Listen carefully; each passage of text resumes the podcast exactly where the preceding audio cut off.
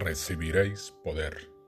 Día 21. ¿Cuál es la naturaleza de la personalidad del Espíritu Santo?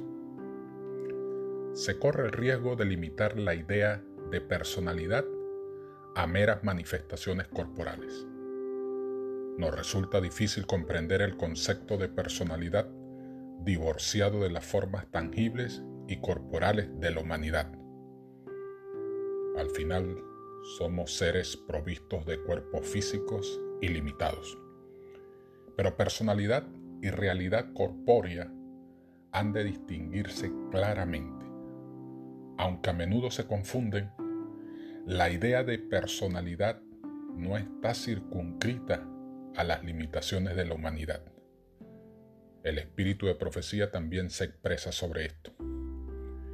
El Espíritu Santo es el representante de Cristo pero despojado de la personalidad humana e independientemente de ella. Estorbado por la humanidad, Cristo no podía estar en todo lugar personalmente. Por lo tanto, convenía a sus discípulos que fuese al Padre y enviase el Espíritu como su sucesor en la tierra. Nadie podría entonces tener ventaja por su situación o su contacto personal con Cristo. Por el Espíritu, el Salvador sería accesible a todos.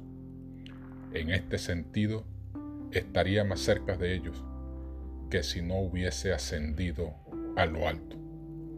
El deseado de toda la gente, página 638.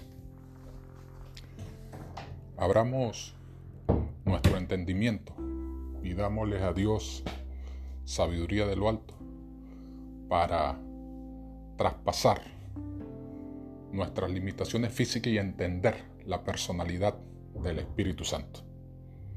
Recuerda, alaba, confiesa, agradece, pide, recibiréis poder. Dios te bendiga en este sábado santo.